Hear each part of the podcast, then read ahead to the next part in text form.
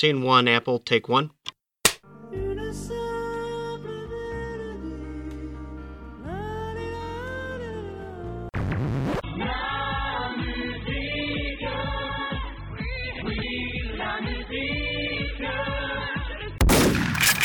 Bonjour à toutes et à tous et bienvenue dans La Mélodie du Bonheur, votre podcast mélomane et hilarant présenté deux fois par mois, où l'on propose de passer quelques dizaines de minutes sur un album de l'actualité. Et cette semaine, comme vous l'entendez, cette, euh, cette édition présentée par Pierre, votre serviteur, pour le premier podcast enregistré en 2020. Nous sommes le 7 janvier, donc c'est le premier podcast où nous pouvons souhaiter nos auditeurs bonne année sans mentir. Euh, J'ai dit qu'effectivement il y avait Pierre qui présenté, mais je ne serai heureusement pas seul pour vous parler de l'album euh, dont on va parler aujourd'hui, puisque je suis accompagné tout d'abord de Martin.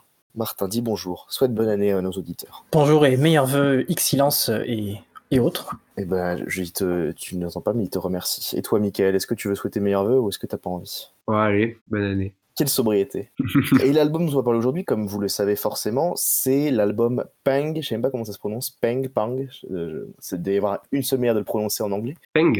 Peng tout simplement, ouais. Euh, de euh, Caroline Polacek, qui, euh, dont le nom comme ça n'est pas forcément connu, mais qui a déjà fait pas mal de trucs, comme on le dira. Sans plus attendre, je propose qu'on passe direct le premier extrait. Comme ça, on se lance dans son petit passé musical en parlant de cet extrait. Et puis ensuite, on pourra arriver sur l'album de cette semaine, Pang. Martin, c'est toi qui voulais parler de ce morceau, de cet extrait, donc qui est un morceau également de sa carrière solo, mais qu'elle a publié sous un autre nom, qui est donc sous son, son alias Ramona Lisa. Et le morceau s'appelle Dominique. Qu'est-ce que tu peux nous dire sur ce morceau, Martin? Ce que je peux vous dire, c'est que Michael avait vraiment très envie d'en parler, puisque c'est lui qui a choisi, euh, qui a fait la liste, même si j'ai beaucoup aimé euh, Ramona Lisa et on en parlera. Je sais pas. Peut-être que. Michael avait. C'est c'est un- choix, c'est un choix personnel de Michael. Il aime particulièrement ce morceau. et Je suis d'accord avec lui, mais, mais peut-être qu'il aura euh, des insights euh, plus intéressants. Peut-être que ça viendra de plus près du Eh cœur. bien, le, le présentateur se plante totalement. Donc, plutôt Michael, euh, dis-nous que. Très beau morceau, effectivement, que j'ai écouté en boucle euh, il y a une semaine à peu près. Enfin, c'était pas la première fois que j'entendais, mais il a l'avantage d'avoir une version en français aussi, que j'encourage les auditeurs et auditrices à écouter si le, celle-ci leur plaît. Euh, c'est un morceau très très joli avec une de ces mélodies très simples mais très entraînantes qui fait souvent le, le sel des refrains de Caroline Polacek. Et avec cette même approche euh, qu'on retrouvera dans Peng, qui consiste à envisager l'histoire d'amour et ses aspects les plus tragiques par un angle en fait un peu euh, amusé et détaché, qui est très très intéressant en fait, et rend le, la chanson en elle-même très séduisante, avec un joli clip où elle fait elle est sur une barque, etc. Enfin bref, c'est tout un univers euh, mental assez euh, assez charmant qui se retrouve bien dans la musique, qui est elle-même très légère, un peu un peu planante et comme si elle sortait de nulle part comme ça comme quand on chante sous la douche quoi. ça ça donne cette impression et euh, c'est très agréable Eh bien, voilà une présentation vraiment, euh, une, une, je pense qu'on peut le dire, une des meilleures de la mélodie du bonheur. Donc voilà, pour un, un extrait, enfin, pas tout le morceau, mais à peu près une minute de, euh, de Dominique de Ramona Lisa. Oh, let them talk while you reach for my hand, replacing a a man. And when we get home with our shoes filled with sand, we'll just sleep and forget that we're strangers.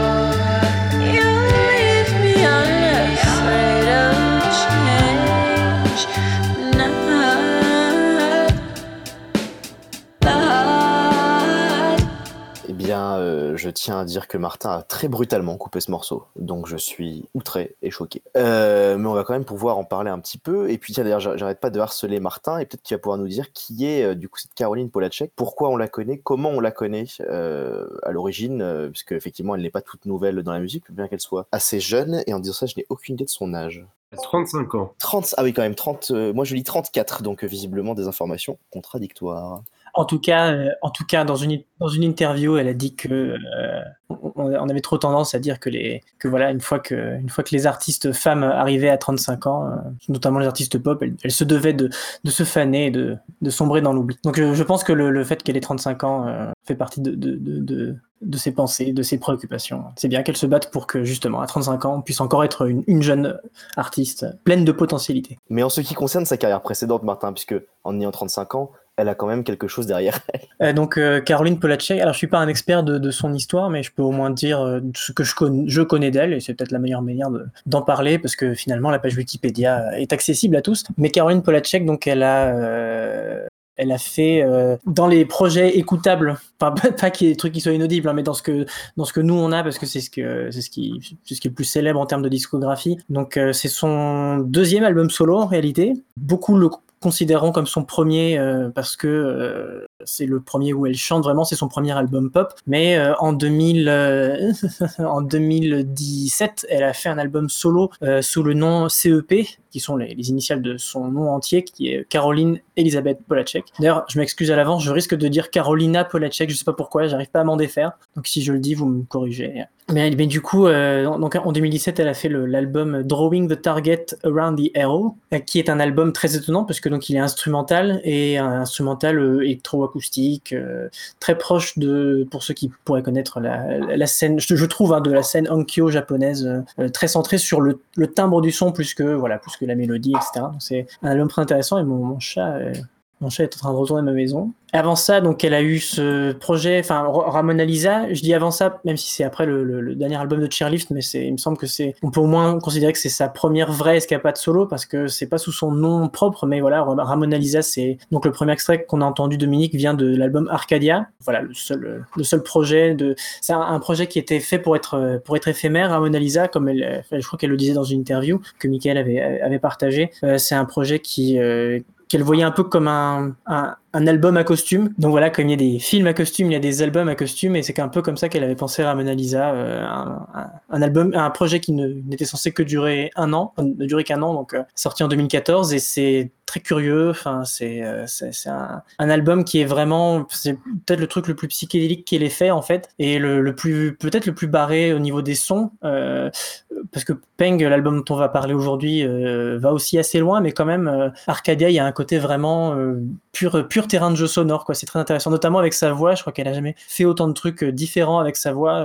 elle a jamais poussé les choses aussi aussi de manière aussi extrême. donc je recommande vraiment parce que c'est ça reste un, très bel album avec de très belles chansons avant tout. Mais, mais voilà, c'est un, grand terrain de jeu et, euh, avant ça, enfin, et avant et après ça, parce que ça a été quand même une bonne partie de, ces années 2010 et même un petit peu avant, il y a eu le, groupe Chairlift, euh, dont je vais, peut-être laisser la parole à Mickaël pour la partie de Chairlift.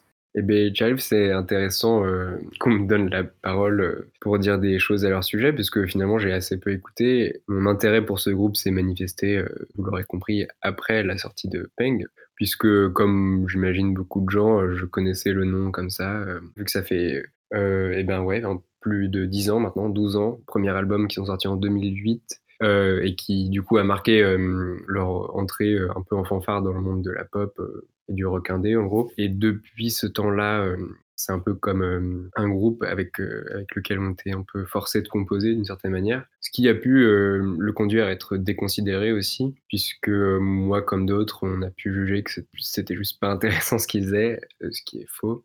Mais il faut dire qu'ils ont connu une évolution assez précise en fait, puisque ça se fait sur trois albums entre 2008 et 2016. Le premier à une époque où ils étaient encore trois, euh, donc Caroline Polacek, euh, Patrick Wimberly et un troisième mec dont j'ai oublié le nom puisqu'il n'est pas resté après cet album en fait, bien qu'étant le membre, le membre fondateur avec Polacek. Wimberly C'était Aaron Pfenning, voilà, comme ça on a son nom. Je crois même qu'ils formaient un couple avec Polacek. Enfin, en fait, c'est un groupe qu'ils qui ont démarré très jeune, elle avait 20 ans à l'époque. Et euh, ensuite, voilà, différent quelconque, il a voulu euh, poursuivre une carrière solo, peu importe. Mais ça a l'air assez sombre comme histoire parce qu'il devait sortir un album en, autour de 2010 et finalement, il s'est cassé et ça a été, euh, ils, n'ont rien sorti euh, avant 2012. en fait. Euh, tout ça fait que c'est un groupe qui a eu du coup eu- créé une certaine hype autour de lui euh, pendant un certain nombre d'années. Euh, Wimberly comme Polacek ont même collabor- collaboré avec les sœurs Knowles, Beyoncé et Solange pour divers morceaux, etc. Bref, ils étaient assez euh, réputés pour leur talent de compositeur de chansons en fait, tout simplement. Ce qui a fait qu'ils ont travaillé avec, euh, avec aussi d'autres artistes dans cette sphère-là, et c'est ce qui a mené finalement assez logiquement à la dissolution de Chairlift, puisqu'ils ont constaté qu'ils pouvaient collaborer avec qui ils voulaient, quand ils voulaient, et qu'il n'y avait pas de sens à rester bloqués en, quelque sorte l'un avec l'autre. euh, Ils pouvaient faire de la musique sous d'autres formes en quelque sorte. Ils ont programmé la fin du groupe quelques temps après euh, la sortie du, dernier album, Moth, de loin le meilleur sans doute, et qui est très intéressant et recommandable, bien qu'assez différent de ce qu'on trouve sur Peng finalement. euh. Mais c'est vraiment une progression très intéressante. Ouais, on écoute leur album de 2008 que je connaissais pas à la base. Et la petite histoire, ma copine connaît Chairlift depuis plus longtemps que moi, mais elle connaissait que l'album de 2008. Donc quand un jour j'ai décidé de passer Chairlift euh, et que je lui ai dit tiens bah là c'est Chairlift qui passe, quoi? Mais est-ce que c'est les mêmes Chairlift dont on parle? Parce qu'effectivement l'album de 2008 a pas pas grand chose à voir. Donc effectivement une, une trajectoire euh, en 8 ans qui est assez assez impressionnante. Bah écoutez, merci pour le, le- le- du coup le petit retour. On a quand même pas mal de choses à dire finalement sur Punk, donc on va peut-être pas non plus s'étendre énormément sur ces albums. Moi, je connais assez peu finalement. Euh, j'ai pas du tout écouté de Charlie, juste quelques morceaux qui sont quand même assez chouettes d'ailleurs. Par contre, Ramona Lisa, j'ai écouté le seul album d'ailleurs, et c'est quand même effectivement impressionnant. Et Je suis totalement d'accord avec toi, Martin. C'est marrant parce qu'on n'en avait pas parlé. C'est presque ce que j'aurais dit mot pour mot. C'est-à-dire que l'album Ramona Lisa est beaucoup plus une espèce d'essai un peu bordélique, assez psyché, assez expérimental. Ça va dans beaucoup plus de directions différentes. Même le terme d'expérimental, je pense qu'on peut utiliser l'album de Ramona Lisa qui du coup s'appelle Arcadia, si je dis pas de bêtises, et euh, beaucoup plus euh, expérimental. ou Tout simplement, en fait, il y a beaucoup plus de travail étrange. Et euh, alors que l'album euh, de, sous son propre nom est pas du tout dans la même chose, euh, et quelque chose de beaucoup plus euh, finalement d'une certaine manière sobre, même si on va en parler. c'est des chansons qui paraissent moins originales et qui sont peut-être moins impressionnantes au premier abord, mais qui pourtant sont extrêmement complexes. Et oui, ce que je voulais également dire pour parler un peu du personnage avant qu'on s'attaque vraiment à Pang, du coup ce sera Pang, hein, vraiment, ce sera pas Pang, ce sera Pang, j'ai décidé. C'est qu'elle a quand même une habitude de faire des trucs euh, non seulement instrumentaux, mais aussi même en piano solo. Parce que si je dis pas de bêtises, sous le nom Ramona Lisa, il y a un EP de piano solo, et là en ce moment elle fait des concerts euh, où elle joue, je pense, des chansons de, tous ses projets euh, en solo au piano. Je trouve ça assez curieux. Je serais curieux. J'ai pas écouté du coup ces trucs en piano solo, mais je serais assez curieux d'écouter euh, ce que ça donne, que ce soit les lives récents ou les, trucs qu'elle a sortis. Et puis son album instrumental. Je t'avais juste lu en parler un petit peu, Martin, mais pareil, ça me rend très curieux. Donc juste vraiment question, c'est presque hors du podcast, mais je me demande vraiment, est-ce que ça ressemble musicalement à Pang ou c'est encore autre chose? Pang a quand même des sonorités très particulières, donc je me demande Enfin voilà, si, à quel point c'est un album qu'elle a sorti euh, sous, sous, sous uniquement ses initiales et qui est instrumental là en 2017, à quel point ça ressemble à, à Peng, je suis curieux. Ah rien du tout, que dalle, ça n'a rien à voir, vraiment euh, pas du tout. C'est ça qui est Donc, très c'est quand tu dis la musique euh, électro-expérimentale, c'est vraiment ça. Ah oui, c'est ça. C'est- vraiment des tons, des tons purs. Enfin, c'est vraiment juste. euh, Ah oui, d'accord, c'est pas, pas juste une manière d'essayer de désigner ça, euh, ce serait... euh, D'accord, ah bah, ça rend hyper curieux et ça rend le personnage encore plus passionnant. Quoi. Bah ouais, parce que pour le coup, c'est pas comme si elle, elle s'était décidée un jour de, de faire ça, pouf. Et puis voilà, c'est qu'elle a visiblement un, un- un vrai talent. pour. J'ai écouté quelques trucs dans ce genre-là et j'ai pas l'impression que ce soit moins bien. Au contraire, enfin, c'est vraiment un très très bel album. Mais du coup, très différent. Il faut pas forcément le conseiller aux fans de Peng parce que conseiller aux gens curieux, voire même à ceux qui n'aiment pas Peng et qui aiment la, qui aimeraient la musique euh, électroacoustique, euh, la musique expérimentale, euh, la musique concrète, tout ça. Bah écoute, euh, ça rend très curieux, je pense même que je l'écouterai après l'enregistrement de ce podcast. C'est bien pour dormir.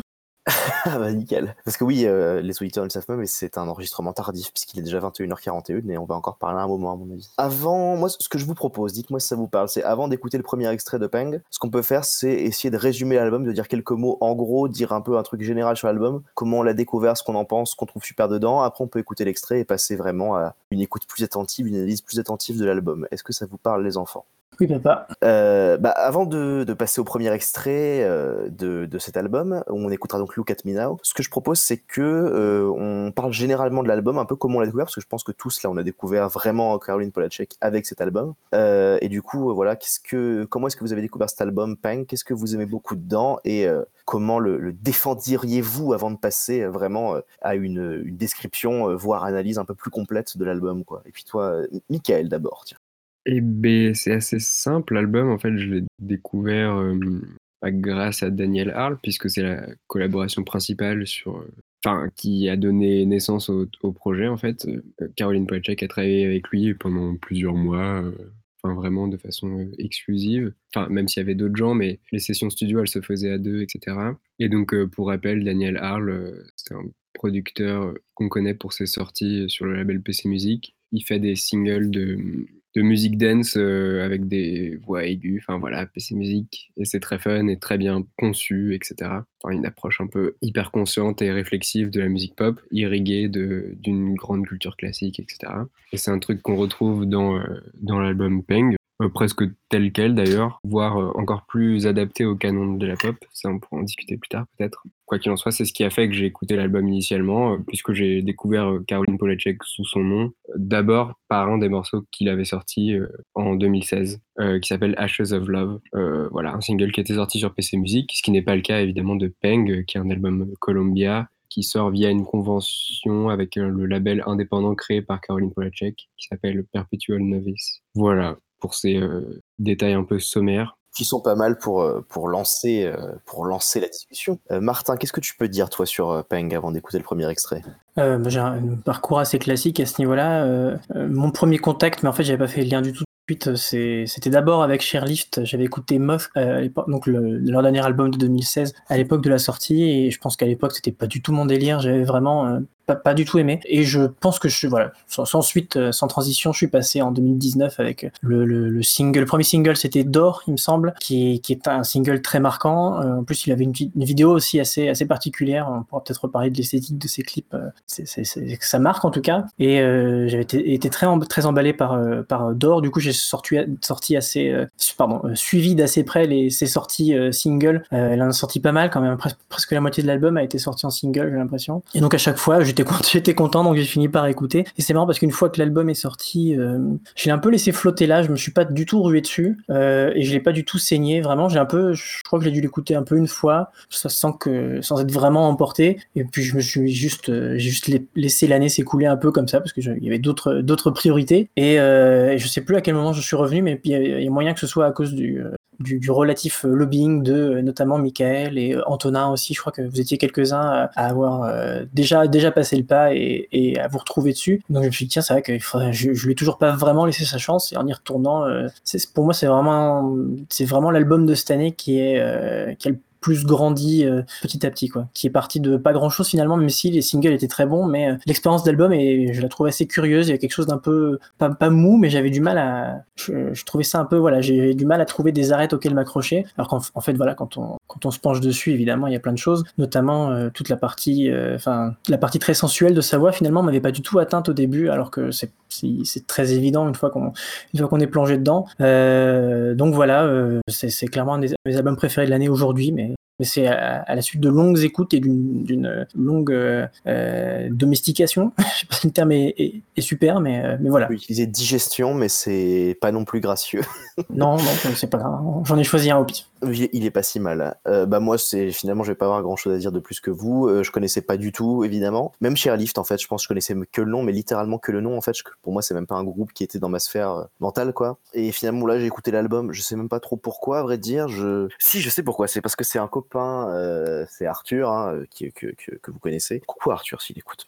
voilà, allez hop, on fait les, oh, c'est sur Skyrock, on fait les dédicaces. Qui avait posté un morceau, euh, qui avait posté, je crois que c'était euh, Hit Me Where It Hurts sur euh, Facebook avec l'artwork, on parlera des artworks après, des, pochettes de singles. Et ça m'avait rendu hyper curieux, je me suis dit, tiens, c'est une esthétique assez bizarre quand même. J'ai reconnu le logo PC Music en bas à gauche, ce qui m'a rendu curieux. Et j'ai écouté le morceau, et le morceau était vraiment ouf. J'ai écouté l'album dans la foulée. Euh, pas énormément pris, comme toi, Martin, au début. Plutôt, voilà, je trouvais ça chouette, mais pas énormément emballé. Même si euh, dès le début, personnellement, j'ai été tout de suite marqué par le côté effectivement très sensuel de sa voix, mais également même des clips, parce que c'est le cas du clip. Euh, non, Rhythm Editor, il n'y a pas de clip, mais il y a un autre morceau qui était clippé que j'ai vu dans la suite. Donc quand même, il y a eu ça, mais j'ai pas été pris tout de suite. Cependant, je n'ai pas arrêté de réécouter l'album. En fait, j'y suis vraiment retourné très régulièrement. Et euh, encore aujourd'hui, c'est peut-être pour ça aussi que le podcast, ça m'intéresse de le faire, mais j'ai écouté énormément l'album, vraiment beaucoup, et j'ai toujours l'impression de, qu'il m'échappe beaucoup, de pas le connaître tout à fait d'abord, et puis de qu'il en a vraiment encore plus à donner, alors que euh, c'est ce que je voulais dire, ce que j'ai peut-être même déjà dit. euh, il paye vraiment pas de mine au début. Quoi. La première fois que je l'ai écouté, j'étais pas du tout impressionné, et ça m'étonne pas que beaucoup de gens comprennent pas notre emballement. Notamment par exemple Léo qui viendra peut-être pour le quiz. On en avait parlé au podcast de fin d'année un petit peu après. Il, pas, comprenait pas forcément l'emballement, et je peux tout à fait fait comprendre parce que moi-même, ça m'étonne un petit peu de m'être autant emballé, de l'avoir autant écouté sans qu'il y ait un truc vraiment puissant et immédiat. C'est vraiment quelque chose de, diffus qui est venu sur le, sur le temps. Donc euh, voilà euh, ce que je peux dire sur, euh, sur ce, cet album. Et on va écouter Look at Me Now. C'est Mickaël qui a choisi ce morceau qui est effectivement un des plus beaux morceaux de l'album, je pense qu'on sera tous d'accord pour le dire. Un morceau un peu bizarre, une espèce de balade. Mickaël, qu'est-ce que tu peux nous dire sur ce premier extrait de Punk qu'on va écouter? Look at Me Now. Euh, c'est vraiment très beau, encore une fois. Et là encore, on a un refrain très caractéristique de sa façon de les composer et aussi plus, plus banalement, mais de sa technique vocale en fait. Je sais pas ça si on en parlera en long ou en large, mais en fait, cette façon qu'elle a, j'avais déjà essayé de le nommer au podcast de fin d'année et c'est très difficile, alors que c'est pas la seule chanteuse à le faire. Mais au milieu d'une syllabe, elle change brutalement de note, comme si elle désarçonnait ses propres cordes vocales. Enfin, elle euh, Mais un peu à la manière du yodel en fait. Je suis désolé d'intervenir comme ça. Oui, oui, c'est Il y vrai. a un peu un, un côté yodel en fait. Là. Elle passe d'une voix de tête à une voix de poitrine. euh. C'est fait de façon très experte et intégré même au processus de composition, puisque euh, par ailleurs, on peut mentionner ça aussi. Il y a beaucoup des chansons qu'elle écrit, qu'elle prépare dans un premier temps en faisant ce qu'elle appelle de l'apple saucing. C'est une expression qu'elle a vraisemblablement inventée, à savoir qu'en studio, sur une série d'accords euh, qu'elle a établis au préalable, souvent avec Daniel Arle pour cet album, euh, elle se met à chanter des mélodies euh, comme ça lui vient, aléatoirement. Enfin, elle improvise, je veux dire, forte de son expérience de songwriter, disons. Et dans un second temps, bien plus tard, souvent des semaines après, elle va essayer de, poser des mots sur les mélodies qui ont le plus collé à ce, à ce carcan-là, en fait. En enregistrant les prises euh, vocales brutes sans parole et en essayant de tisser des phrases qui tiennent euh, là-dessus. Et ça, c'est ça qui donne, enfin, qui permet de mieux comprendre les morceaux les plus euh, déstructurés en apparence de l'album, comme Insomnia ou Parachute, qui, qui rompent avec la structure couplet-refrain, puisque en fait c'est un seul flux de phrases euh, sans cesse différentes sur lesquelles elle a ensuite enfilé euh, les, mots comme autant de perles. Et voilà, c'est un peu un des trucs qui a dû fonctionner aussi pour Look at Me Now, même si j'ai plus l'historique en tête euh, précis.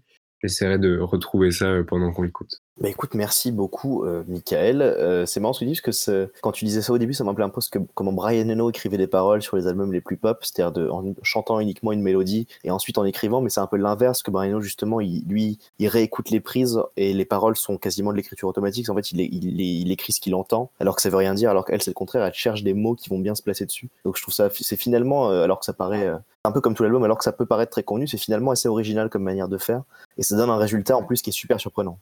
Donc euh, voilà, le, on peut écouter ce premier extrait Look at Me Now de Caroline Polachek sur son premier album sous ce nom, Peng.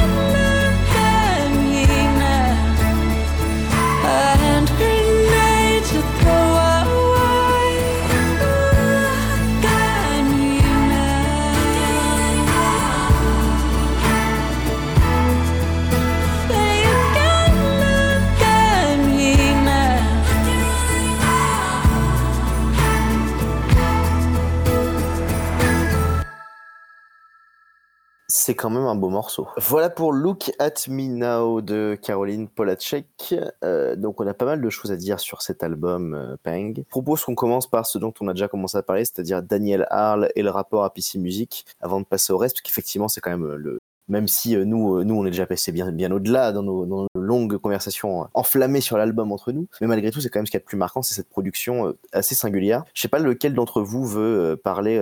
Mi- Mickaël, tu avais déjà commencé à en parler, tu peux peut-être reprendre et ensuite voir ce que Martin a rajouté. Sur du coup cette collaboration avec Daniel Harle, quelle est la, nature de cette collaboration? Et puis, comment est-ce que tu relierais le, son de cet album au projet PC Music en général? Ah, questions co- complexes, mais auxquelles il n'est pas impossible de répondre. Bah, la nature de cette collaboration, euh, Polacek, elle s'est elle-même pas mal exprimée là-dessus. C'était d'ailleurs assez touchant parce qu'elle disait qu'ils étaient vraiment euh, dans une sorte de symbiose créative, ils avaient une entente très spon- spontanée, naturelle, etc.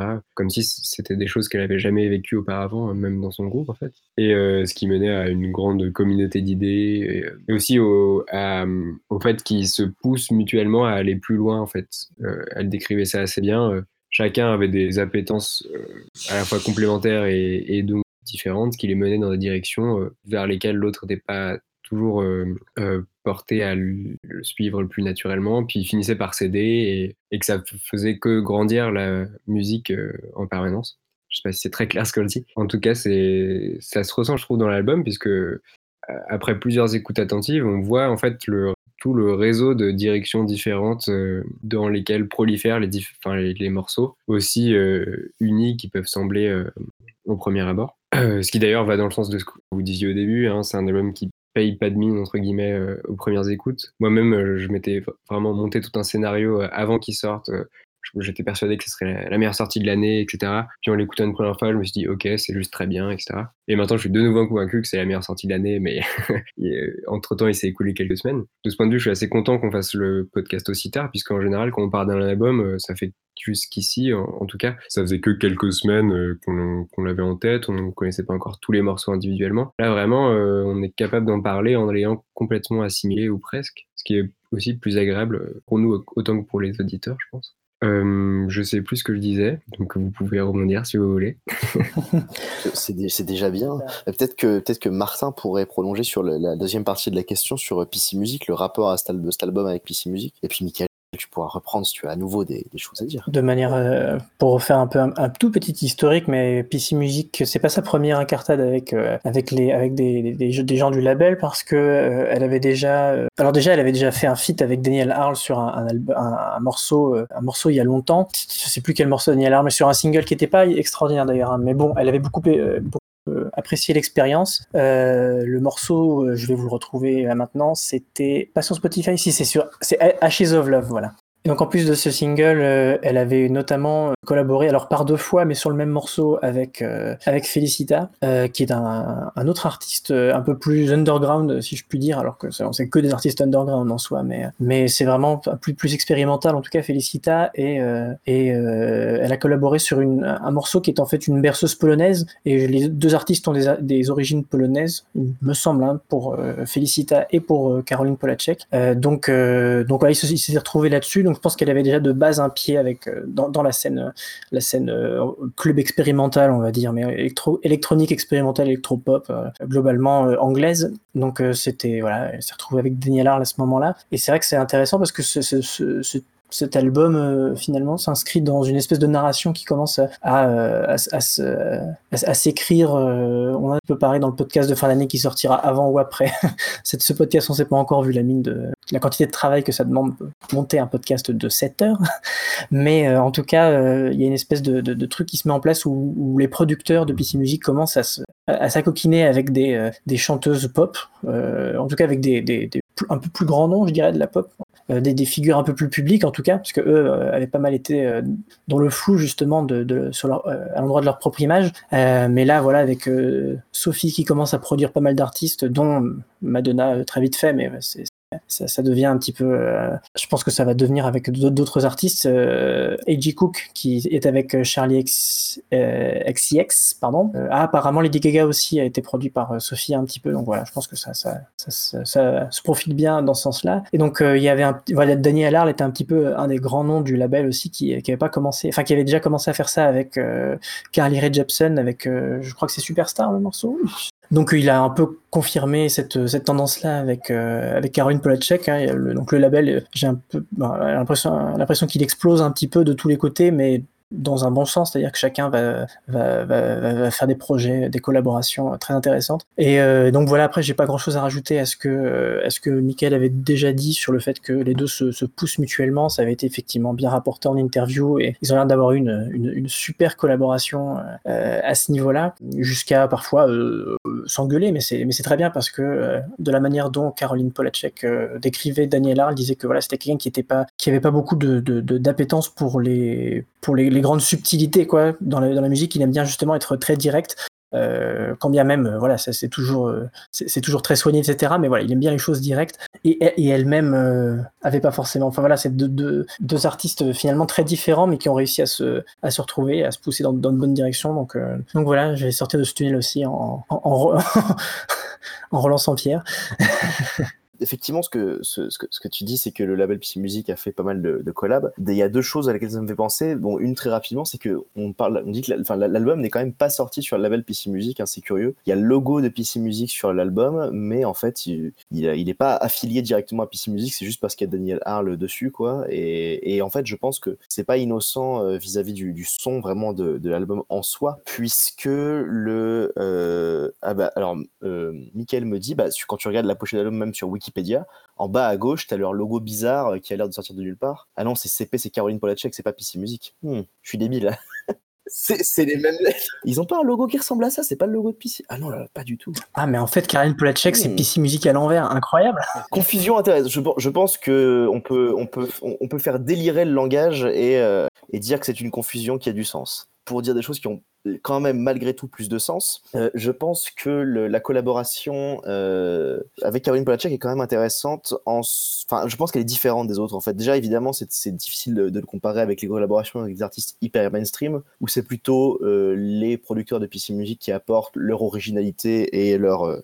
pour utiliser un terme un peu nul, réflexion à des artistes déjà hyper confirmés dans la pop dance mainstream. Et c'est encore, je pense, autre chose que moi j'avais proposé, je sais pas, vous, vous n'en avez pas parlé, je sais pas si vous êtes chaud, mais je pense que ça peut être intéressant de comparer l'album à Charlie de Charlie XCX euh, parce que on a vraiment une collaboration avec un mec de PC Music euh, d'une manière, enfin sur tout un album avec un vrai travail de collaboration, mais le résultat est très différent. Euh, et là, en l'occurrence, sur Peng, je trouve que toi, Martin, t'as écrit qu'il y avait les deux sortes de hors zone de confort, et je trouve que c'est assez vrai. J'irais même jusqu'à dire qu'il y a vraiment l'idée que la collaboration entre les deux ne fasse pas que créer, euh, aller plus loin dans ce son dance, mais créer un vrai nouveau son original qui est pas forcément euh, extrêmement, euh, qui est pas quelque chose de jamais entendu, parce que de toute façon, ce sera impensable aujourd'hui dans la musique pop de faire un son complètement nouveau, mais d'être vraiment sur quelque chose, euh, un, petit quelque chose, mais qui est vraiment inédit. Et le terme que j'ai utilisé, c'est suite gothique, euh, qui euh, pas, pas forcément par rapport à, un, sens préexistant, mais en tout cas une esthétique qui rappelle quelque chose de gothique. Et je trouve ça intéressant qu'en fait,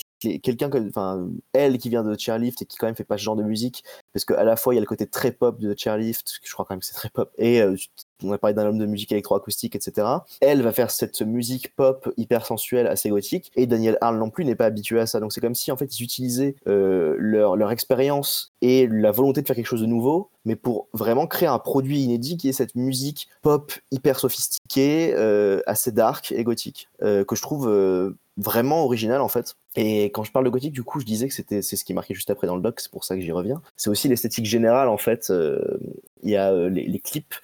Par exemple, elle en a réalisé certains. Je me demande si elle les a pas tous réalisés. En tout cas, je sais qu'il y a au moins celui de So Hot You're Hurting My Feelings où elle danse en enfer. Elle fait une chorégraphie totalement improbable. euh, Enfin, la, manière qu'elle a de danser, c'est pas juste. Elle fait une chorégraphie de, de, de, pop en enfer. C'est vraiment original. Même la tenue qu'elle porte. Enfin, c'est peut-être qu'on en parlera après. Je sais même pas si on aura l'occasion, mais il y a vraiment l'idée de faire quelque chose d'original qui est pas euh, bouleversant, mais qui est euh, légèrement à côté de ce qu'on voit d'habitude. Bah, M- Mickaël me dit dans, notre chat qu'elle danse volontairement comme une amateur, en fait ça m'étonne pas. Il y a quelque chose de quasiment robotique, moi en tout cas j'ai trouvé dans la danse, euh, et qui du coup est, assez inédit. Et d'ailleurs, ce côté amateur euh, est assez présent en général chez elle. Elle revient souvent dessus. Et d'ailleurs, ce- c'est comme ce, label qui est créé pour cet album qui s'appelle euh, Perpetual Novice, qui est un- une espèce de catchphrase qu'elle réutilise souvent. Donc voilà, plein de. c'est- pas bouleversant, mais c'est plein de petites choses qui sont vraiment originales. C'est pas juste, ah tiens, euh, un peu inédit, ah ça pétille, c'est nouveau. C'est vraiment original, quoi. Et, et voilà, je m'envole, je vais pas trop loin dans ce tunnel, mais je commence un petit peu, donc si vous pouvez me sauver, c'est sympa. Mais en allant dans quelle direction exactement, Pierre? Bah, pourquoi pas euh, se relancer sur cette esthétique euh, générale gothique et euh, toi t'as parlé des je crois que je suppose c'est toi qui as parlé des classiques de Disney dans notre document que tu Ah oui. parler Ah oui, oui, c'est vrai, je peux, je peux peut-être un tout petit peu faire là-dessus parce que Puis la, la- la- zone de confort dont tu parlais je suis aussi curieux de savoir ce que tu voulais dire par là Bah, pour ce qui est de pour ce qui est de Disney, c'est je ma, ma pensée n'ira pas tellement plus loin que ce qu'elle-même a apporté en interview là-dessus parce que je n'aurais pas su sinon, même si c'est ça, ça prend du sens. Une fois qu'on le sait, c'est que elle se dit elle-même très euh, visuellement, en tout cas. Je sais pas si sais pas au niveau des chansons, ça il faudrait voir, mais en tout cas esthétiquement, elle se sent euh, inspirée par Disney. Elle, elle se sent souvent hantée par le, notamment par les décors et l'intervieweur de interview.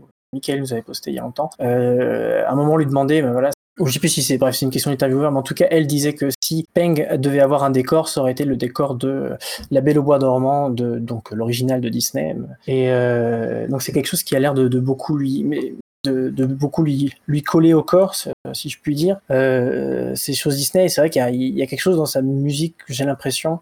Euh, je sais pas trop où je vais là parce que j'ai pas tellement réfléchi avant, mais j'ai l'impression qu'il y a quelque chose d'un peu vraiment d'à la fois très naïf et en même temps il y a évidemment cette sensualité qui, euh, qui revient toujours et qui est même euh, pas forcément hyper frontale parce qu'on a bien vu, enfin j'ai bien vu pour moi en tout cas que ça m'a pas tout de suite atteint, euh, euh, notamment dans un album comme ça qui, qui aussi euh, où il y a tant de modifications de voix, où il y a tant d'instruments qui sont euh, qui sont synthétiques, où il y a quelque chose qui euh, donne un peu l'impression de, de, de quelque chose d'une fausse, enfin d'un côté faussement plat, alors qu'en fait voilà il y a plein de plein de, de vallées, mais au départ on a l'impression donc bref c'est une sensibilité qui est pas hyper frontale, alors qu'une fois qu'on une fois qu'on a qu'on l'a entendu, on- je pense qu'on peut vraiment plus voir que ça, mais en même temps il y a une espèce de, vraie naïveté chez elle et de, manière de, pouvoir chanter euh, des, grands sentiments d'amour euh, en faisant euh, voilà en n'ayant pas peur d'y aller à fond quoi à ce niveau-là. Donc je pense que c'est pas non plus voilà Disney c'est pas très étonnant finalement une fois qu'on le sait de, savoir qu'elle en est inspirée. Et après pour ce qui est des zones de confort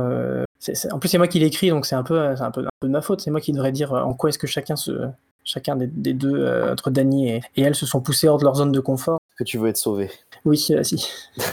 Bah, je- euh, en tout cas, ce- quand tu l'as écrit, ça m'a pas, euh, ça m'a pas étonné parce qu'effectivement, enfin, c'est ce que je disais plus tôt, quoi. C'est, il n'y a pas du tout l'idée qu'elle va refaire du chairlift avec un son PC Music ou que lui va juste produire sa, sa technique vocale avec un son PC Music dont qu'il a l'habitude de faire. C'est peut-être ça ce que tu voulais dire, Martin, peut-être, éventuellement. Mhm. Et puis de son, ouais, de son côté à elle, euh, de- en fait, elle disait d'ailleurs, euh, je sais pas si c'est un rapport direct avec Danny, mais, mais sans doute parce que il y, a, y a pas mal de morceaux euh, où elle, euh, elle avait l'impression d'être satisfaite de ce qu'elle faisait, mais lui voulait vraiment pousser le truc plus loin, notamment, je pense, au niveau des voix, parce que ça, c'est un- des trucs de, euh, de PC Music globalement, sans doute encore plus d'A.J. Cook, mais, mais Daniel il n'est pas étranger non plus, mais de pousser vraiment la voix jusque dans ses derniers retranchements.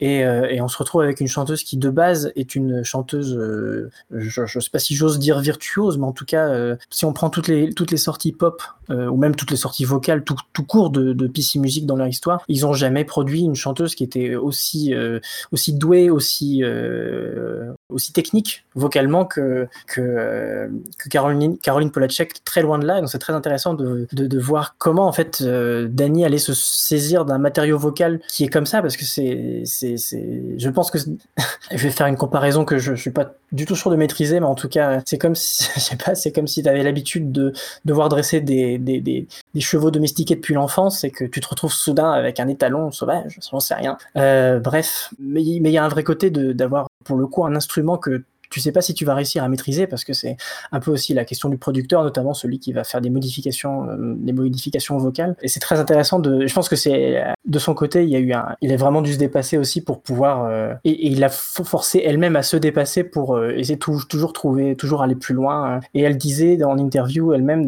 qu'elle elle avait l'impression d'avoir euh, peu d'avoir level up en tant que song, songwriter, euh, notamment avec des morceaux comme D'or ou Parachute. Je crois que quand elle a réussi enfin à finir D'or, qui était le morceau le plus long à finir, je crois, de tous les morceaux qu'elle a enregistrés, elle avait vraiment le, eu le- le- la sensation de se dire bon, c'est vraiment au niveau supérieur en tant que en tant qu'auteur-compositrice. Elle, elle le dit elle-même, euh, donc c'est que c'est que ça doit être vrai. Et puis bon, voilà, c'est- je pense que nous tous ici, de tout ce qu'on connaît de, de- des choses dont- avec lesquelles elle était affiliée, je pense que c'est un peu tout, tous notre projet préféré d'elle. Donc je pense qu'on on va aller dans, dans sa direction à elle. Tu voulais dire un truc, Michael, peut-être. Oui, oui, c'est c'est vrai que ça m'évoquait une, une réflexion, ouais. enfin en tout cas un- juste un fait assez crucial, c'est que bah, jusqu'à euh, enfin Pop 2, je dirais, donc le, le projet qu'a sorti Charlie XCX en 2010, fin 2017, et sur lequel apparaît euh, Caroline Polachek euh, sur un morceau qui s'appelle Tears.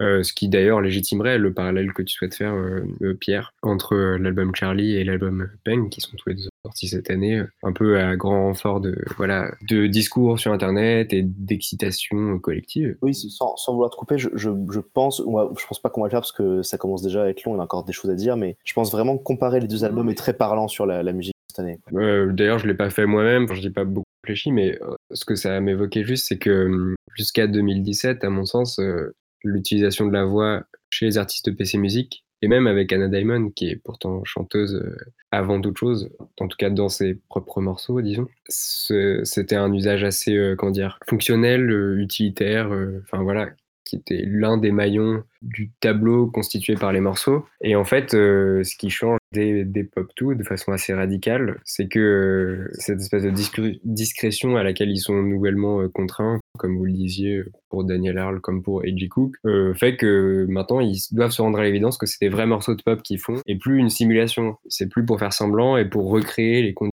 un peu fantasmées d'une- des, pop stars qui chantent sur des beats électroniques. Là, c'est le truc, euh, c'est le real thing et du coup, ça fait que tout simplement, euh, Daniel Arle peut plus faire des, morceaux de, musique club complètement débridés euh, qui va dans toutes les directions. Il a jamais rien composé, en tout cas en musique enregistrée et audible par nous, qui soit aussi, bah ouais, condensé, concentré en quelque sorte, concis, simplifié d'une certaine manière. Et d'ailleurs, ce que disait Martin, c'est intéressant. Tu, parlais du fait qu'il aimait aller droit au but, mais ça l'empêche pas d'être très complexe aussi, euh, pour autant dans ses résultats. Enfin, je, sais que tu disais pas le contraire, mais il y a un, morceau à ce titre qui est assez parlant, qui est New Normal, sur lequel il a proposé une ligne de basse à Polacek qui consiste à changer de tonalité à chaque mesure, en fait. Enfin, tous les blocs de quatre mesures, plus exactement. Et c'est une idée qui lui est venue instinctivement, comme ça, donc de façon fidèle à ce processus euh, très euh, voilà, immédiat, sans filtre. Mais le, euh, voilà, ce que ça donne, ce à quoi ça aboutit, une grande originalité et une grande ambition aussi, on peut le dire. C'est aussi ce qui se passe euh, sur le morceau Insomnia, qui est composé euh, suivant des harmonies euh, très rigoureuses, inspirées de la musique de la Renaissance, en fait. C'est ce qu'expliquait Polacek elle-même quand elle racontait comment s'était fait le morceau. Et là aussi, ça, donne un, résultat très très original, dont l'originalité peut pourtant passer complètement inaperçue première vue, à cause sans doute de facteurs de production, du, de l'aspect léché, du son, etc., qui pourraient rendre la chose plus, plus banale, enfin de façon complètement superficielle, alors que bah, j'aurais du mal à trouver des choses qui y ressemblent en fait, y compris dans la musique de Chairlift, euh, évidemment. Oui, c'est vrai que c'est assez étonnant cette manière qu'on, dont effectivement l'album paraît pas spécialement original à la première écoute, alors que vraiment, honnêtement, je ne connais rien qui, ressemble tout à fait, quoi. Surtout même sur l'album dans son ensemble, parce qu'il y a des morceaux qui sont quand même extrêmement bizarres, euh, déstructurés comme Insomnia et euh, Parachute qu'on passera à la fin, euh, et en même temps des morceaux qui sont beaucoup plus entre guillemets euh, convenus à la première écoute, comme même D'or au final, même si c'est un morceau qui est très complexe et hyper intéressant, même D'or c'est quand même un morceau très catchy, etc. Donc même ça finalement c'est, enfin un homme vraiment étonnant. Ouais, Hit Me It Hurts aussi est, est un morceau, tu veux dire dans le côté très catchy et pop un peu plus conventionnel? Et c'est aussi un très beau morceau d'ailleurs, évidemment, qui encore une fois je suis sûr que moi je le, celui-là en plus je sais pas ce qu'elle en dit, mais pareil je pense que la composition si jamais on cherchait, on découvrirait qu'elle est aussi très complexe. Tout comme d'ailleurs euh, l'écriture des paroles sur lesquelles on, reviendra. Euh, J'avais juste un tout petit mot à dire sur l'esthétique euh, générale qu'elle développe. Après, on pourra peut-être revenir sur la voix, parce qu'on a tous dit les petites choses et peut-être qu'on pourra encore prolonger un petit peu là-dessus. C'est sur cette esthétique, je pense qu'on a, on a parlé d'érotisme. On reviendra d'ailleurs sur cette dimension parce que ça vient, ça passe par sa voix. Mais il y a un truc que je trouve intéressant en plus, c'est la manière avec laquelle elle développe cet érotisme est assez bizarre. C'est-à-dire qu'il y a à la fois euh, dans l'esthétique de l'album, et je pense que c'est aussi le cas musicalement, quelque chose effectivement de, très sensuel et de presque attirant, mais et en même temps quelque chose, je dirais pas dégoûtant, mais un peu un peu contrarié en tout cas. Et par exemple, la, pochette est très vachement parlante à cet égard parce qu'effectivement elle porte une tenue qui est assez assez sexy, etc.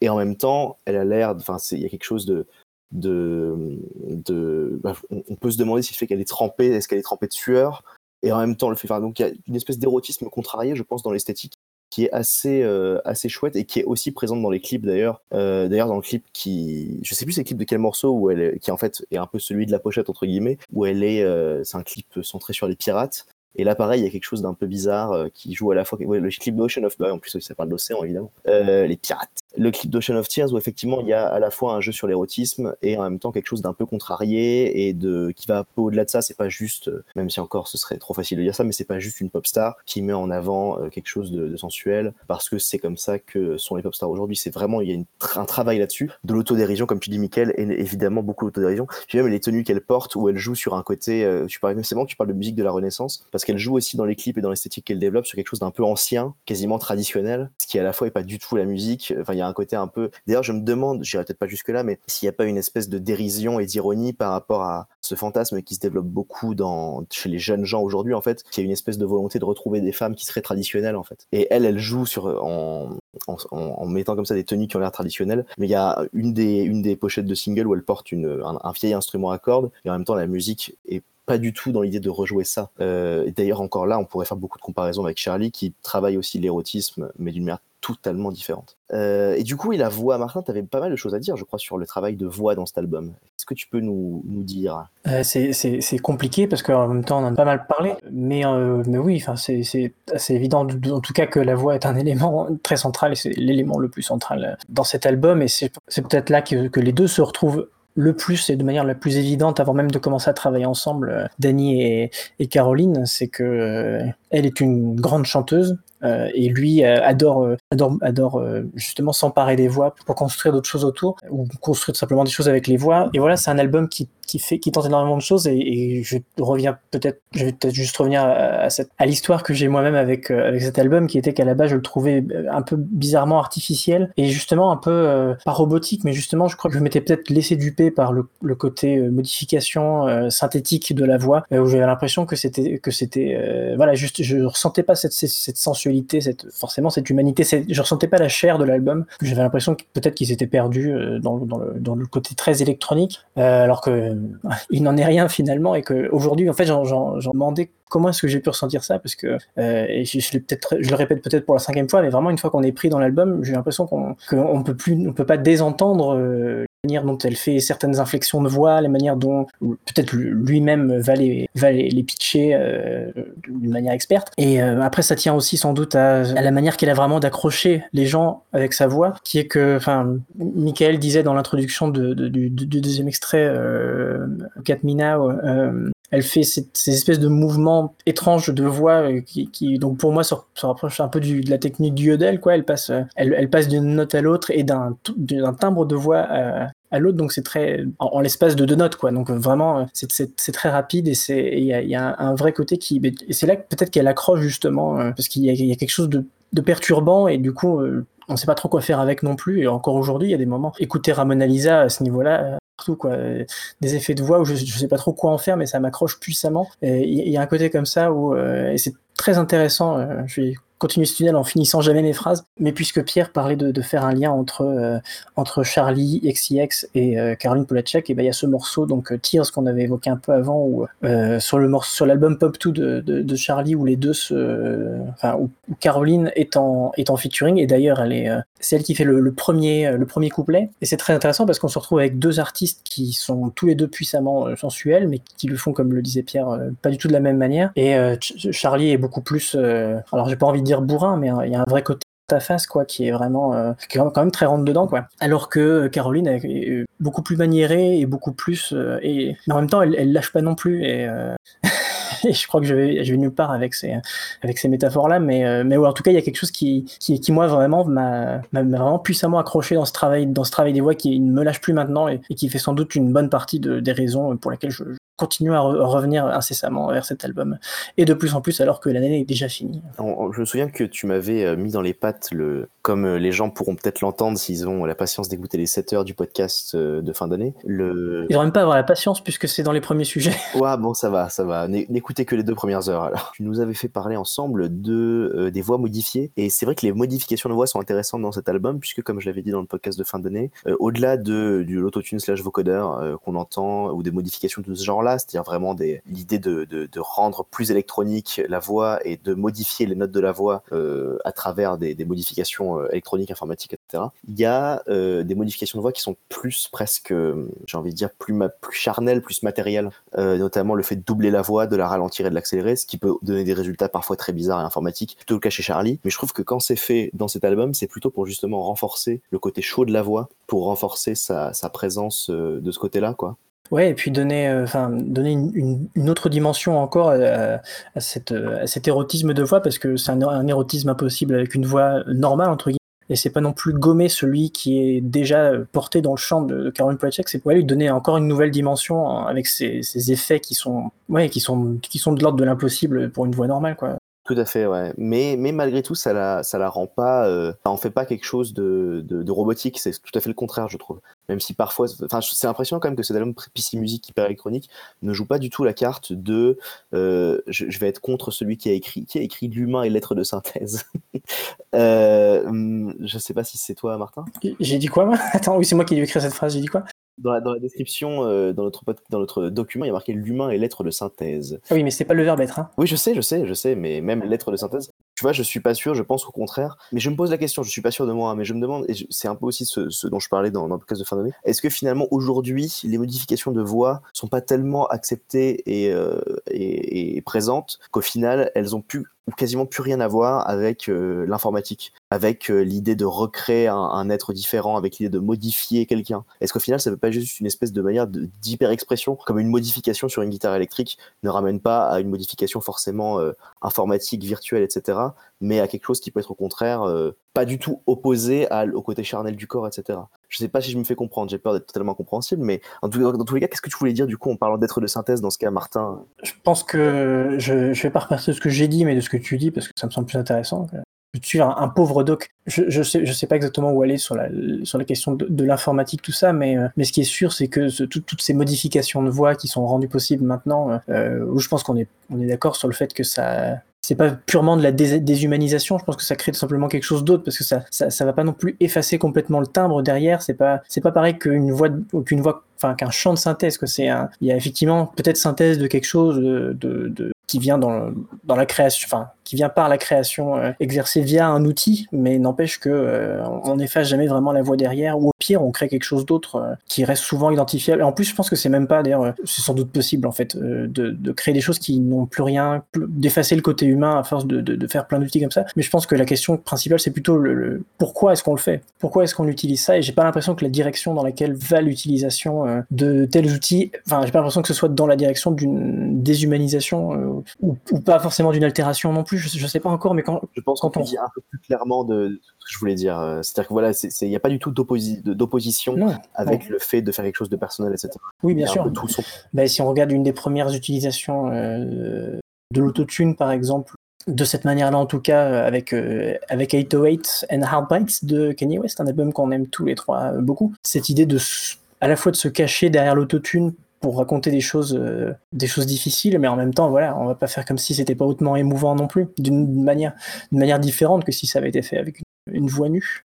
Eh ben, écoute, non, non ironiquement, très bonne comparaison. Vraiment. Non, mais je, je te suis un peu effectivement sur ce euh, rapport euh, a priori paradoxal entre les, les effets euh, informatiques, informatisés, et euh, la physicalité accrue de la voix, puisque finalement ça va complètement, en tout cas pour cet album, dans le sens de l'érotisme dont tu parlais, dont vous parliez. Enfin, ça me fait encore une fois penser à ce fameux euh, solo de guitare fait à la bouche dans euh, So Hot You're Hurting My Feelings. La voix est d'un coup euh, remplie de textures complètement inimaginables et au final très, très charnel, comme tu disais, ce qui fait que aller dans le sens d'une présence physique associée en fait. Et l'une des choses qui me frappe depuis que j'écoute massivement des chanteurs et chanteuses qui utilisent l'autotune, ça me fait penser aux rappeurs futurs notamment, c'est que dès que j'entends leur voix, par exemple dans une interview, je suis toujours choqué d'à quel point elle est peu différente de la voix euh, sous autotune en fait. C'est-à-dire qu'à un certain stade, on a tendance à, imputer euh, tous les effets de timbre qu'on entend dans les chansons à, ce que créerait euh, l'autotune comme effet artificiel, avec tout ce que ça parfois de jugement de valeur déplacé, alors qu'en fait, ça change presque rien au son même de la voix brute telle qu'elle sort de tes cordes vocales. Et ça, c'est une expérience très troublante à faire quand on a fini par oublier la voix initiale du performeur. J'avais jamais remarqué ça, mais c'est vraiment, c'est assez ouf en fait. C'est, je suis, euh, je suis bluffé. Euh, mais effectivement, tu dis que, mais je, pense qu'en fait, euh, sans, on va peut-être pas partir dans des grandes considérations non plus théoriques, mais je pense que une des raisons à ça, c'est tout simplement qu'en fait, la voix humaine est immédiatement hyper charnelle en fait. Impossible d'imaginer une voix humaine qui ne, qui nous en, qui, qui ne va, enfin, qui, qui, nous, qui nous séparerait d'un corps. D'ailleurs, c'est marrant parce que moi, c'est un truc qui m'intéresse plutôt au cinéma. C'est le fait qu'une voix, c'est hyper corporel. La voix, ça dépend pas que de la bouche, c'est pas, pas de l'air. C'est quelque chose qui concerne vraiment tout le corps. C'est quelque chose de, c'est presque, c'est presque intime la voix de quelqu'un. Donc, euh, je, je, pense que, et sur cet album-là, je pense, c'est pour ça que on peut faire le, lien entre cette voix qui est même si elle est autotunée, enfin modifiée, etc. Et euh, on en parlera peut-être des, thématiques qui sont hyper personnelles. C'est parce qu'en fait, la, voix, c'est quelque chose de vraiment extrêmement euh, profond et intime. Et ça concerne l'intérieur du corps, en fait. Quand on entend quelqu'un parler, on entend vraiment littéralement l'intérieur de son corps. Et, et encore, c'est même différent euh, la, voix.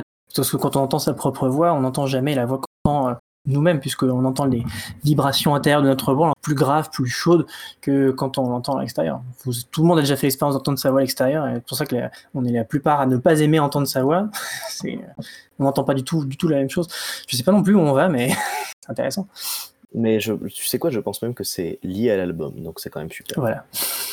Mais malheureusement, en- fait, au moment où on dit ça, on en a terminé peut-être sur la voix, donc c'est nickel. C'est vraiment parfait. Pour euh, et du coup là, avant de passer au, deuxième extrait et de, conclure, euh, on peut peut-être revenir sur deux petites choses qu'on avait encore notées. Tout d'abord, les sonorités vraiment de, l'album. Euh, je sais pas si vous aurez beaucoup de choses à dire, mais effectivement, je pense qu'il faut quand même dire à quel point il y a des choses qu'on entend dans cet album qui sont particulièrement inédites, notamment effectivement ce solo de guitare à la voix dont on, on parlera, je pense, entre nous, on en parlera au moins une centaine de fois, Euh, mais également les sons en général, le fait que dans cet album de musique électronique, etc., il y ait des guitares électriques euh, hyper présentes, parfois même des guitares acoustiques, comme on l'a entendu sur euh, Look at Me Now, qui sont pas du tout des instruments simplement en fond accessoires, qui sont vraiment les instruments qui structurent le morceau. Enfin, il y a plein de sonorités comme ça, euh, extrêmement originales. Donc, je pense qu'on peut quand même noter. Je sais pas si vous avez des choses à noter là-dessus, mais moi, en tout cas, j'ai été assez surpris par la présence d'instrumentation quasiment folk rock sur cet album où en même temps il y a des, sons ambiantes, des, synthétiseurs hyper marqués, etc. Je sais pas, ce- qu'est-ce que ça vous a fait? Très vaste question. euh, Enfin, c'est plus difficile de répondre euh, qu'au précédent, je trouve. Parce que tu disais tout à l'heure que tu avais l'impression de ne pas en avoir fini avec l'album euh, à certains égards, enfin de ne pas, avoir, ne pas- l'avoir vidé de son potentiel, si on veut. Et pour le coup, je trouve que le son, j'ai pas fini de l'explorer en l'occurrence. Les chansons, je les connais sur le bout des doigts, etc., leur structure, les paroles et tout. En fait, l'ingénie- l'ingénierie au sens strict d'un album de pop, c'est toujours un grand sujet de fascination et euh, celui devant lequel je me sens le plus impuissant, puisque euh, c'est celui où j'ai le moins de compétences a priori. Pas la peine d'expliquer pourquoi du reste. Euh, oui, effectivement, cette, ce- cette sensation de d'avoir d'être face à un objet un peu hybride, personne où il semblerait que personne ne- n'entende vraiment la même chose. Quand je l'écoutais avec mes parents l'autre fois dans la voiture, mon père insistait sur le fait que les, arrangements étaient très électroniques, alors que moi j'avais complètement fait abstraction de cette dimension-là, et j'entendais effectivement plus les guitares sèches. Et en fait, ces deux, ces deux pans-là sont complètement euh, hybridés en permanence, une façon, est, une façon très difficile à démêler, je trouve. Surtout qu'il y a un certain nombre de producteurs effectivement venus de la pop musique plus généraliste qui ont aussi intervenu euh, à, ce, stade, comme Dan Nigro par exemple. Euh, et du coup, c'est vraiment un truc dur à analyser, je trouve, euh, qui peut-être se révélera plus tard, pour le coup, même peut-être dans quelques années, si on voit d'autres albums de ce type commencer à émerger. Mais c'est une question vraiment intéressante. Et puis c'est pas, euh, c'est peut-être pas en plus innocent que t'es, comme c'est toi quand dans, parmi les, les extraits que tu avais proposés pour le pour le deuxième, euh, t'hésitais entre euh, le- euh, donc celui qu'on a choisi, Look at Me et New Normal, qui sont deux deux morceaux qui sont finalement pas mal menés par une guitare euh, euh, New Normal d'une manière un peu plus americana et, euh, et Look at Me c'est vraiment plus tout simplement des des accords avec une guitare qui est presque acoustique. Je sais pas si c'est les deux morceaux qui sont le plus dans ce cas-là dans l'album, parce que j'avoue que c'est difficile d'avoir exactement des, sons qui me viennent sur, les, sur d'autres morceaux. Mais c'est marrant parce que tu vois, moi, quand j'avais écouté l'album tout au début, je m'étais dit que vraiment c'est un album très électronique et, qui m'avait laissé penser que c'était un, côté un peu plat alors que pas du tout. Euh, Mais parce que je pense que justement il, atteint une espèce de d'entre-deux un peu étrange entre euh, l'électronique et, euh, et l'acoustique ou enfin même l'électronique mais enfin l'électrique aussi mais il y a un vrai côté où même les instruments qui sont les guitares sonnent un peu étrangement euh, doute passés par le, mixeur mystérieux de, de Daniel Arle. Mais, mais ouais, il y a une, une, frontière vraiment étrange euh, dans cet album et ça fait partie de ces choses, choses-là. Je pense qu'il y a beaucoup de choses dans cet album qui sont, euh, c'est difficile de mettre un doigt, un doigt dessus et de, les catégoriser ou de mettre des mots dessus, etc. C'est pour ça qu'on fait beaucoup de digressions sur, sur ce podcast aujourd'hui. Mais, euh, mais en tout cas, ça donne envie de continuer à, à exploiter le mystère, à explorer plutôt qu'exploiter euh, le mystère de Peng jusque dans ses instruments. Euh, bah, je pense qu'on a fait un, petit peu le tour sur cette sonorité, parce qu'effectivement, ça fait quand même un moment qu'on parle. Peut-être qu'on peut rapidement euh, parler quand même des thèmes de l'album et des paroles, parce qu'effectivement, les paroles sont très très mises en avant finalement sur cet album. Par exemple, par le fait que tous les morceaux aient des, euh, des, espèces de, petits clips, de faux clips, qui en fait sont juste les paroles mises bout à, dans, un- dans des espèces de faux livres de, qui font un peu comptines, je sais pas trop comment dire, mais en tout cas, voilà, toutes les, tous les albums ont des, tous les morceaux de l'album ont des, ont des, ont des vidéos sur YouTube avec les paroles très mises en avant, avec à chaque fois un artwork très marqué, ça on en a parlé. Euh, effectivement, euh, Martin est, est pas à fond sur les paroles, moi pas sur tous les morceaux. Euh, je crois que toi, Michael, par contre, t'avais été pas mal marqué par les paroles de quelques morceaux, donc peut-être, puisque effectivement là on arrive à la fin, euh, on fatigue, euh, mais peut-être que tu pourrais nous parler juste rapidement des paroles et peut-être même si t'as envie juste de nous dire de parler de un ou deux morceaux où tu trouves les paroles particulièrement bien écrites ou originales, euh, fais-toi plaise avant de passer euh, au deuxième morceau à la conclusion. Ouais, ouais, ça vaut le coup effectivement de faire ces, ces petits euh, écarts de parcours, parce qu'en général, on a tendance à laisser ça un peu de côté, enfin, ne serait-ce que parce qu'on n'a pas toujours eu le temps de, les assimiler euh, en profondeur. Là, il se trouve que c'est le cas. Donc, tout à l'heure, je pensais par exemple au morceau Caroline Shut Up, qu'on n'a pas encore mentionné, qui est vraiment très amusant. Déjà parce qu'en live, du coup, euh, tout le public lui crie à la gueule de la fermer. Et donc, elle a déjà fait des blagues là-dessus lors de ses premières apparitions C'était quand même très marrant. Et en fait, c'est un morceau où du coup, elle se parle à elle-même, pas exactement, mais elle raconte les moments où elle réfléchit, elle pense à ses amours passés, etc. On a d'ailleurs assez peu parlé du fait que c'est un album qui parle intégralement de relations, mais ça avait été déjà mentionné euh, en fin d'année. Et en gros, dans Caroline Shut Up, elle se dit, euh, donc elle se dit littéralement de, la fermer dès qu'elle part un peu trop loin dans ses euh, divagations mélancoliques, en gros. Euh, ce qui fait que c'est à la fois du coup très euh, regard très cru et lucide sur elle-même et comme on disait tout à l'heure également rempli d'autodérision et en cela ça suit bien la comment dire le projet de l'album qui a une première moitié euh, comme on l'avait déjà expliqué euh, précédemment fait de vraiment euh, cette phase où on s'enfonce dans le désespoir après une rupture et dans un second temps la phase B donc les, les sept derniers morceaux euh, qui euh, montrent en gros retour à la lumière en quelque. Ça peut avoir l'air très schématique dit comme ça mais en réalité c'est fait de plein de nuances euh, subtiles, parfois contradictoires, pas du tout les mêmes d'un morceau à l'autre en tout cas. Et, euh, ce qui est très appréciable, c'est l'humour qui est permanent, euh, en tout cas dans cette deuxième partie, euh, ce qui est pour le coup est à nouveau assez rare euh, dans le paysage des albums pop tels qu'on peut les connaître. C'est bête, mais ça donne une profondeur supplémentaire euh, à l'univers euh, mental euh, qui nous est donné d'observer en gros, sans même parler de musique pour le coup, hein, mais euh, à la démarche artistique, s'il fallait employer des grands termes. On a parlé de So What You're Hurting My Feelings, qui à nouveau observé les pérégrinations de son ex, qui a l'air de, se porter au mieux, tandis que on est soi-même au fond du trou. Sinon, voilà, chaque morceau en fait dévoile une facette vraiment différente. C'est assez marquant, je trouve. Ça parle d'un truc, d'un aspect complètement euh, distinct du reste des autres des, des morceaux, mais toujours sur le même sujet, euh, des difficultés liées aux relations sentimentales. Donc un mélange de banalité et de grande euh, sincérité qui rehausse le truc à quelque chose d'original au point de paraître assez nouveau par moment. Comme on l'a dit à propos d'autres dimensions de l'album, en fait, il y a toujours cet équilibre un peu fragile entre euh, ce qu'on a l'impression d'avoir déjà entendu mille fois et pourtant a l'air de se décoller, d'aller un peu vers les cieux. Entre le Disney et le singulier. exact. Bah écoute, euh, je pense que tu as quand même bien fait le tour. Tu voulais dire peut-être un petit mot sur Caroline Shut Up, Martin, ou tu veux le réserver pour ta conclusion peut-être? Ah non, c'était c'était juste histoire de dire que oui, c'est un peu la marque des grands albums, je pense, euh, pop. De euh, j'ai souvent des morceaux sur les différents sur lesquels je bloque, ça change régulièrement euh, selon euh, le moment lequel j'écoute. En ce moment, je bloque vraiment sur Caroline Shut Up. C'est chaque morceau que je redécouvre petit à petit. euh, pour que je continue à découvrir. Et en ce moment, vraiment, j'adore ce morceut. Enfin, je suis blo- bloqué sur chacun des morceaux. J'ai l'impression de, enfin, vraiment, la plupart des morceaux sont, sont euh, par- parmi les meilleurs de l'album. Donc, euh, il n'y a pas vraiment de morceaux faibles. Mais ouais, en ce moment, j'aime bien. très humain et, et- très drôle aussi, effectivement. Donc on va tout de même, on va, on va effectivement passer à la mais avant on va écouter un deuxième extrait qui, si je me trompe pas, est le dernier morceau de l'album, Parachute.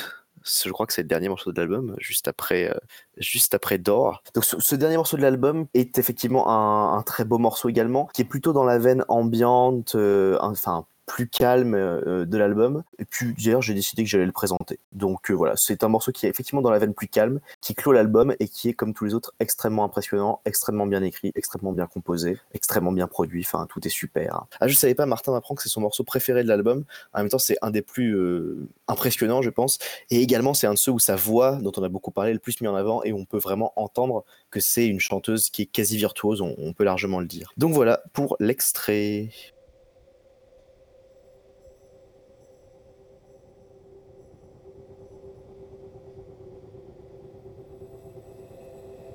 Awake from a dream, one that started as a nightmare, like a war so extreme.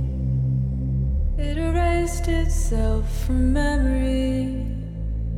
Here's where I from the aeroplane without questioning it.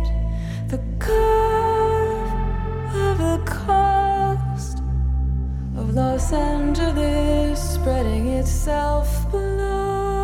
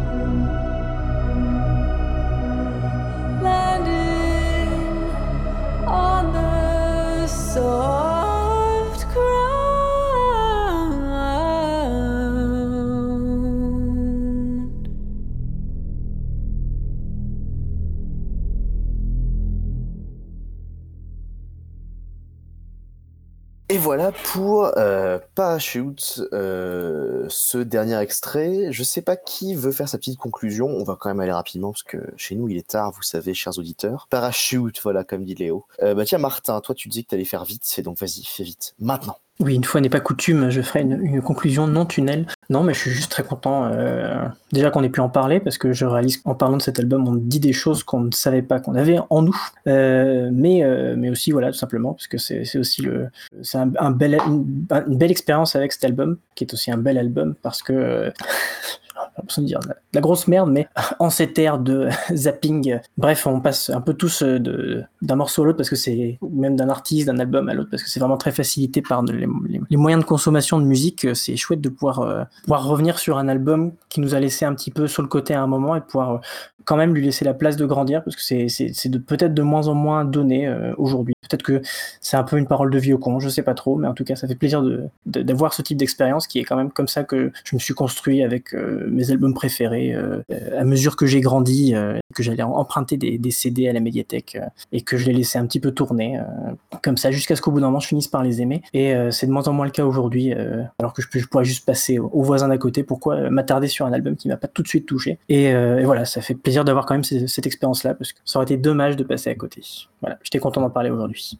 La mélodie du bonheur, un podcast de vieux cons. Euh, Michael, que, quant à toi, as-tu une conclusion à faire? Moi, je suis juste surtout content de, finir sur ce morceau parce que c'est un peu celui qui m'a vendu l'album, pour parler euh, vulgairement. Je me rappelle que il était sorti en single en même temps que Ocean of Tears euh, à la- mi-août, quelque chose comme ça. J'avais déjà vaguement entendu Door, qui m'avait pas plus fasciné que ça, même si c'était un beau morceau. En fait, euh, ça fait pas vraiment partie de mes préférés de l'album. Mais Ocean of Tears et Parachute, c'est vraiment des morceaux immédiatement saisi.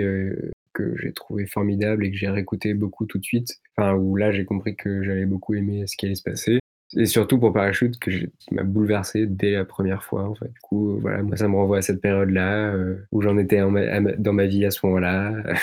et c'est chouette, parce que je pense que cet album sera associé, du coup, à cette période. Il a de quoi créer cet effet capsule temporel euh, qu'on a tous déjà constaté avec certaines musiques dont on a un peu ab- abusé à certains moments. Surtout que là, il entré en écho avec plein de choses dans ma vie personnelle, etc. Donc ça fait vraiment un truc très beau et qui, m'a- qui me parle à beaucoup de niveaux à la fois.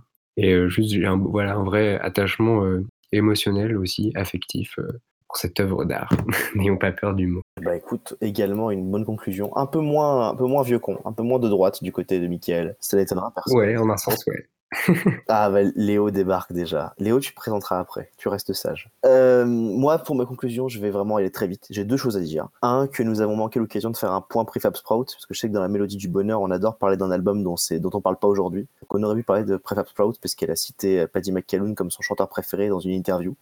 Mais on vous reparlera de Prefab Sprout forcément lors d'un hors actu. Et en ce qui un deuxième truc, c'est on n'a pas parlé de pourquoi l'album s'appelle Pang, parce que a, on a, Pang a bien un sens en anglais, mais elle apparemment elle lui donne un sens un peu bizarre. C'est une elle, elle le décrit comme, pour aller très vite, un espèce de sentiment, euh, comment dire, de, de, une espèce de rush d'adrénaline, euh, de- d'émotions fortes, euh, qui, mais, mais énergiques, dans un moment euh, nostalgique euh, ou mélancolique. Quoi. Ça sied plutôt bien à l'album. Oui, voilà, une, un moment d'excitation, euh, mais et, et en même temps un serment au cœur, comme tu dis. Michael le dit mieux que moi dans, dans l'autre chat écrit. Et donc voilà, on va pouvoir passer, je pense, désormais au quiz. Quelle locution Ah oui Oui, ça y est, c'est bon.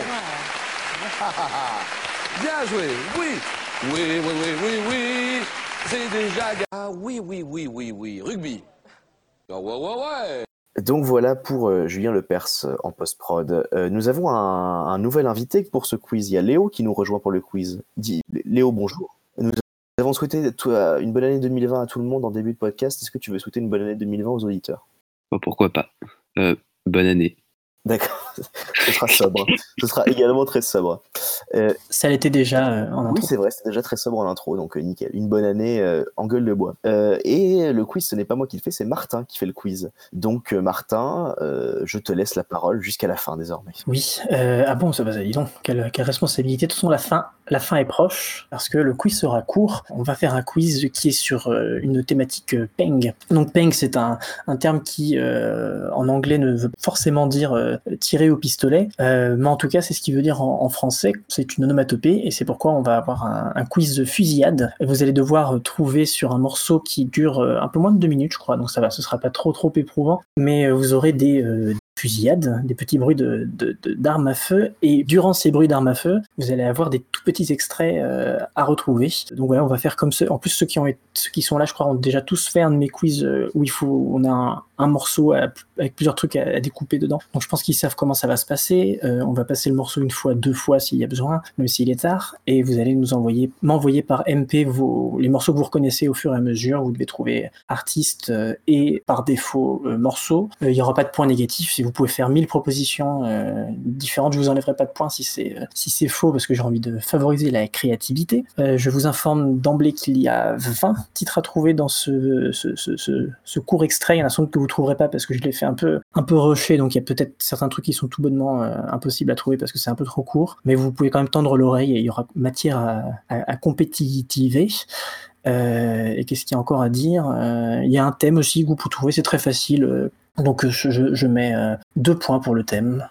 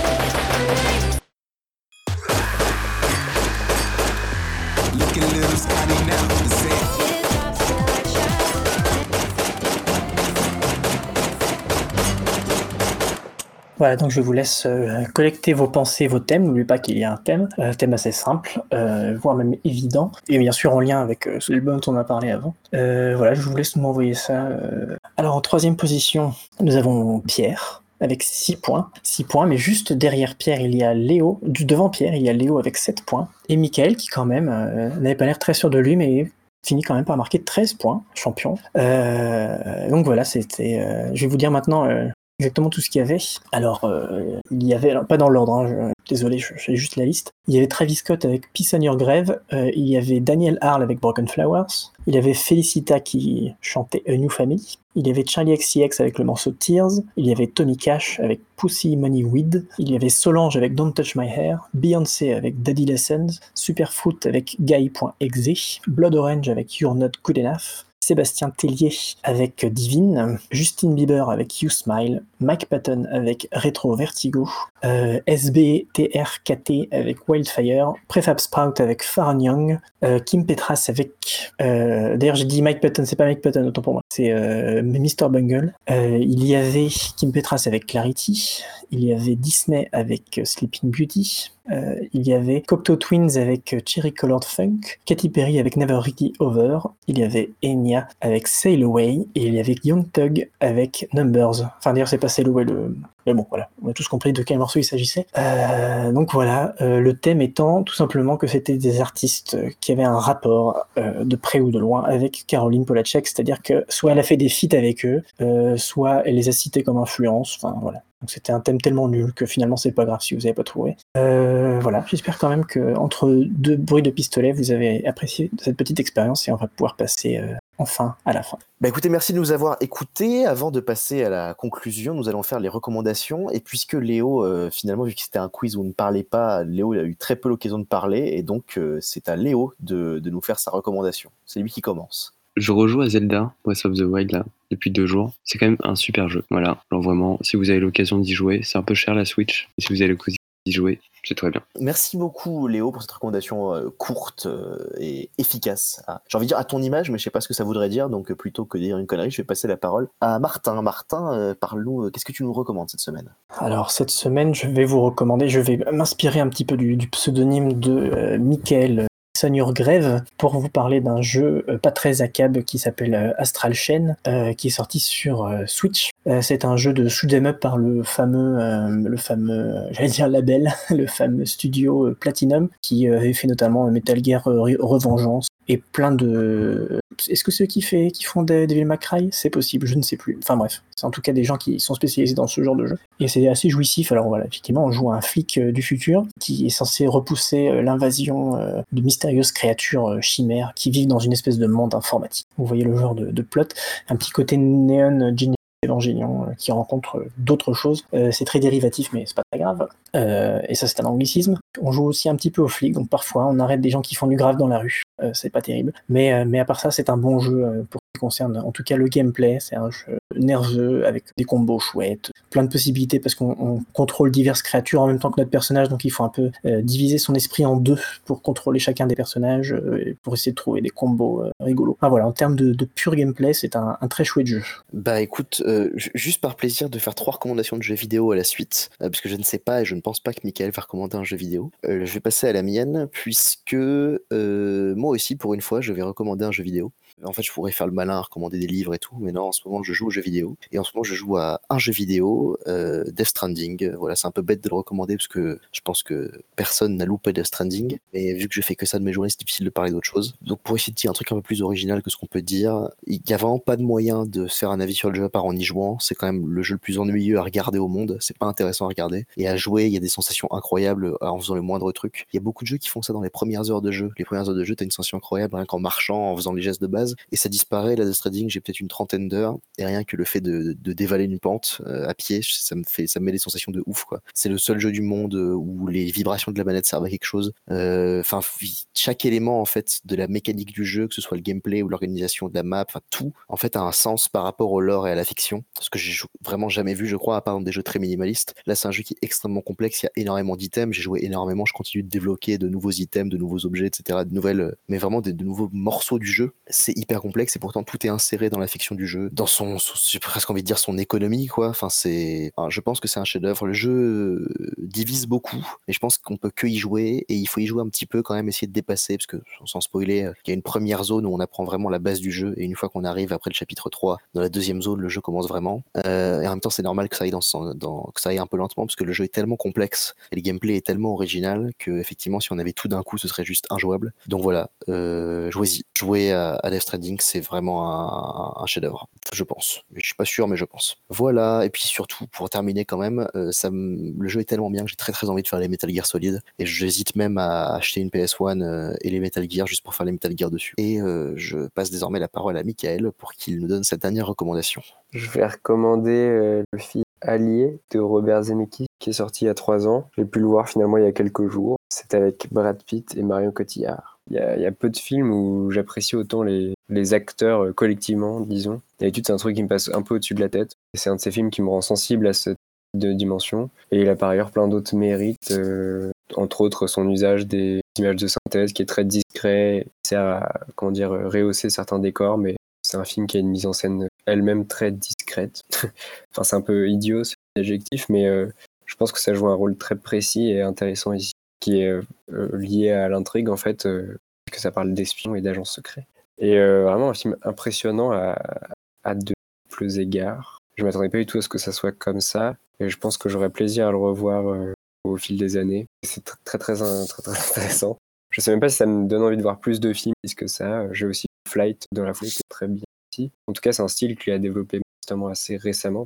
Enfin bref, je suis pour l'instant encore émerlué, mais je, je recommande fort. Bah écoute, euh, ça fait plaisir. On avait un petit peu parlé d'ailleurs de ma, méfiance vis-à-vis de Zemeckis, mais ta hype sur Allié me donne un peu envie d'aller voir, donc peut-être que je le regarderai dans, les jours à venir, qui sait. Avant, Mickaël, que tu nous parles du morceau que tu as choisi de passer pour, euh, clore ce podcast, euh, je voudrais remercier nos auditeurs de nous avoir écoutés. Je voudrais dire que ce podcast, qui du coup est euh, non pas hébergé, mais voilà, soutenu par euh, Xsilence, euh, peut s'écouter sur toutes les plateformes habituelles de podcast. hein. Euh, vous, connaissez les bails. On est sur Spotify, sur euh, Mixcloud, je crois que c'est ça, sur euh, iTunes, je ne sais plus parce qu'il y a des histoires de copyright qui font qu'on va peut-être se la prendre. Mais voilà, on est sur les applis de podcast habituels. On est aussi sur les réseaux sociaux, on est sur Twitter et sur Facebook. Donc voilà, pour conclure maintenant, bah, Michael, toi qui as gagné le, le quiz quand même haut la main avec pas mal de points d'avance, je te laisse nous parler du morceau que tu nous fais écouter. Ouais, j'avais oublié qu'il fallait le décrire, mais tant mieux. J'y ai pensé parce que, vu le contexte de production de Peng, etc., on avait l'occasion de parler de musique électronique un peu futuriste, euh, ce qui se fait euh, à la pointe. Du coup, ça m'a fait penser à ce morceau de Bok Bok, qui est un producteur anglais, si je ne m'abuse, avec un morceau qui s'appelle Howard, extrêmement original, et euh, où le, le rôle donné au silence, hyper fort et efficace, même d'un point de vue. euh, bref, plutôt que de parler, on va écouter, c'est toujours mieux. Et voilà. Je crois qu'on va dire au revoir. Salut Salut. Au revoir. Au revoir.